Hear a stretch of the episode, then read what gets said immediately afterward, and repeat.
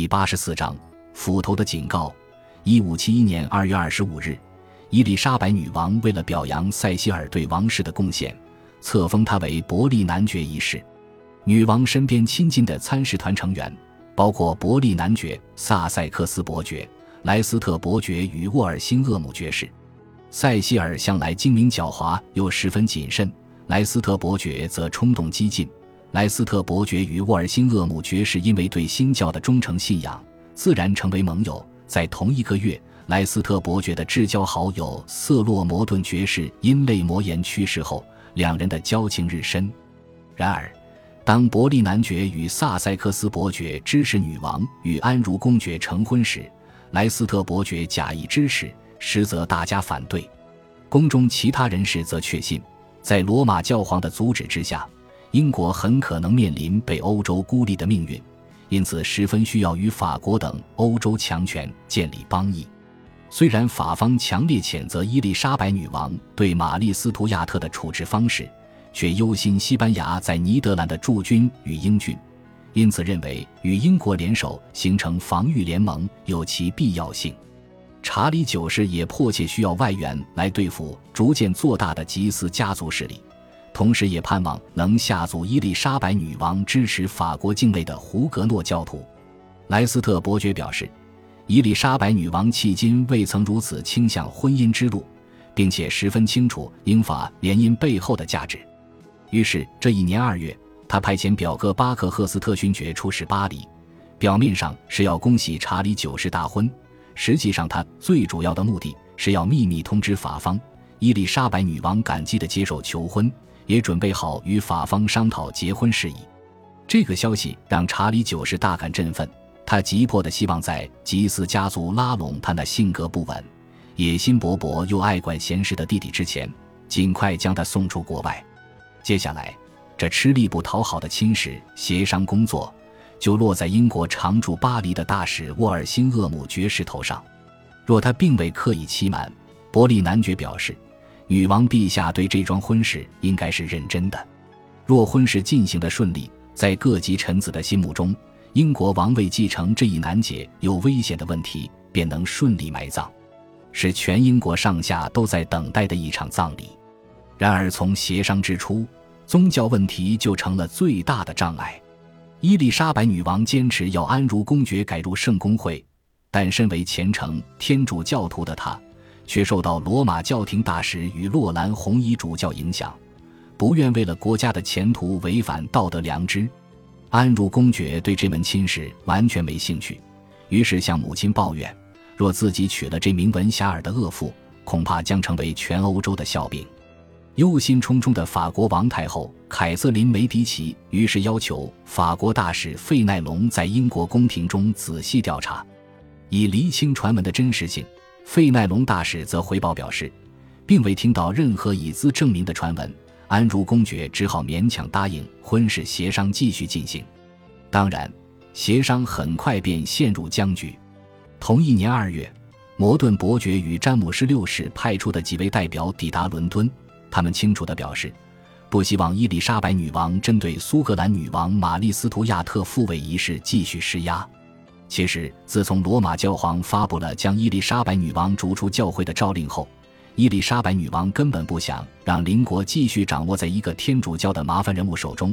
因此早已对玛丽斯图亚特复位一事失去了兴趣。然而，对于詹姆士六世的无礼的举动，他依然感到不太高兴。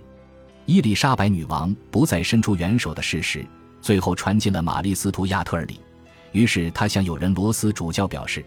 若从他手上得不到更多的援助，那就希望我那亲爱的表姑能谅解我。他要向外国势力寻求援助。若阴谋计划能让他获得自由，甚或更进一步的夺取英国王位，那这就是他想要走的路。于是，他一步步地迈入伊丽莎白女王执政年代中最大的一起谋反事件中。北方起义联盟瓦解后。便在没有人听闻当年担任罗马教皇双面谍的佛罗伦萨银行家罗伯特里达菲的下落，直到一五七一年，他主动联络玛丽斯图亚特，表明自己愿意担任他在欧洲宫廷中的代表，在欧洲各地号召支持他的力量。他精心策划了一个谋反计划，要让欧洲的天主教势力入侵英国，推翻伊丽莎白政权，让玛丽·斯图亚特与诺福克公爵取而代之。菲利普国王与罗马教皇已经展现原则上支持的态度。玛丽·斯图亚特在得到罗马教皇首肯后，欢天喜地地接受了这样的安排，这是他期待已久的梦想。他要李达费通知他的盟友，若他们入侵英国，定能得到英国国内许多影响力深远的贵族支持，并将自己专用的凭据提供给李达费，以向菲利普国王。罗马教皇与亚尔瓦公爵证明真实性。玛丽·斯图亚特依然对诺福克公爵抱着希望。当他长期在伦敦塔中受苦时，玛丽·斯图亚特不断写信给他，灌输两人在时机允许时仍应成婚的想法。你曾许下承诺，成为我的人，我也是你的人。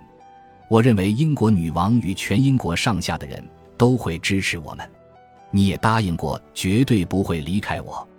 但诺福克公爵根本不认为伊丽莎白女王会支持这桩婚事，且在出狱之时，他便已向伊丽莎白女王发誓，此生绝不再妄想与苏格兰女王结婚。但他的命运就如在他之前与之后的许多男人一样，不断的受到玛丽斯图亚特致命的诱惑。一五七一年二月八日，玛丽斯图亚特再度写信给诺福克公爵，并透露了李达菲的计划。同时邀请他加入谋叛的行列，诺福克公爵完全不想趟这趟浑水，这毕竟是重大的叛国罪，对自己十分危险。对于玛丽·斯图亚特要他改信天主教的坚持，他也觉得十分敏感。三月十日，玛丽·斯图亚特却成功的突破他的心结，在王位权势的吸引之下，诺福克公爵与李达菲秘密碰面，并允诺协助玛丽·斯图亚特的叛变行动。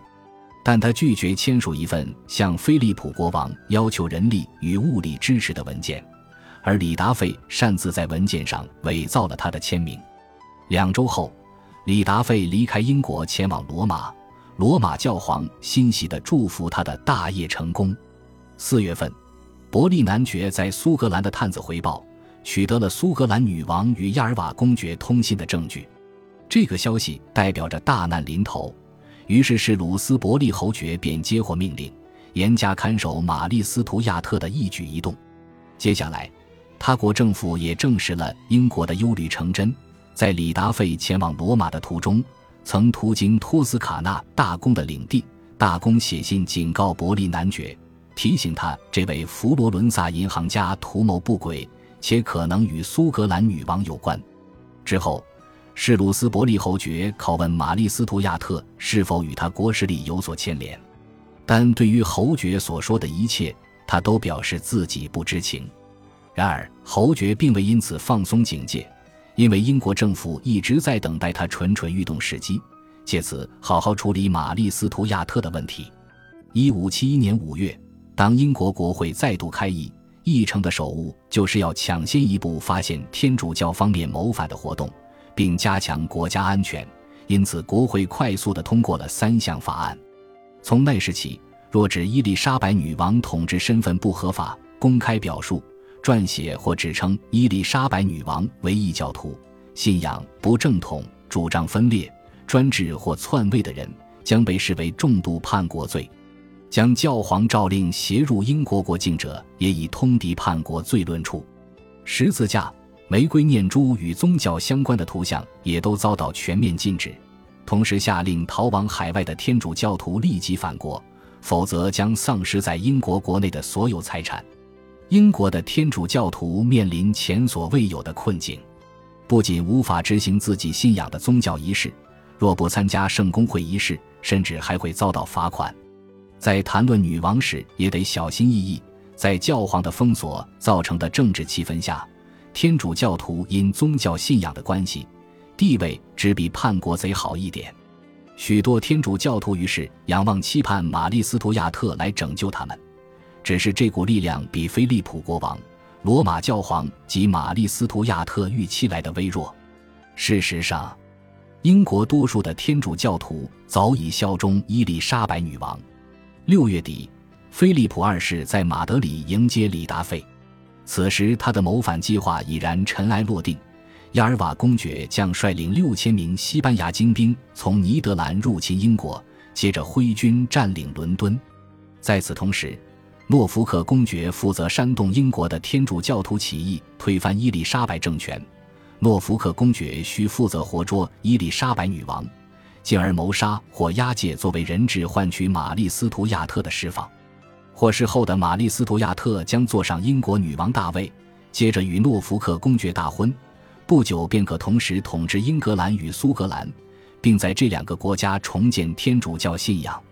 但这个计划中有一个致命的弱点，其中最重要的就是李达费与多数的天主教人士一样，都高估了英国境内愿意以玛丽斯图亚特之名起义的天主教徒人数。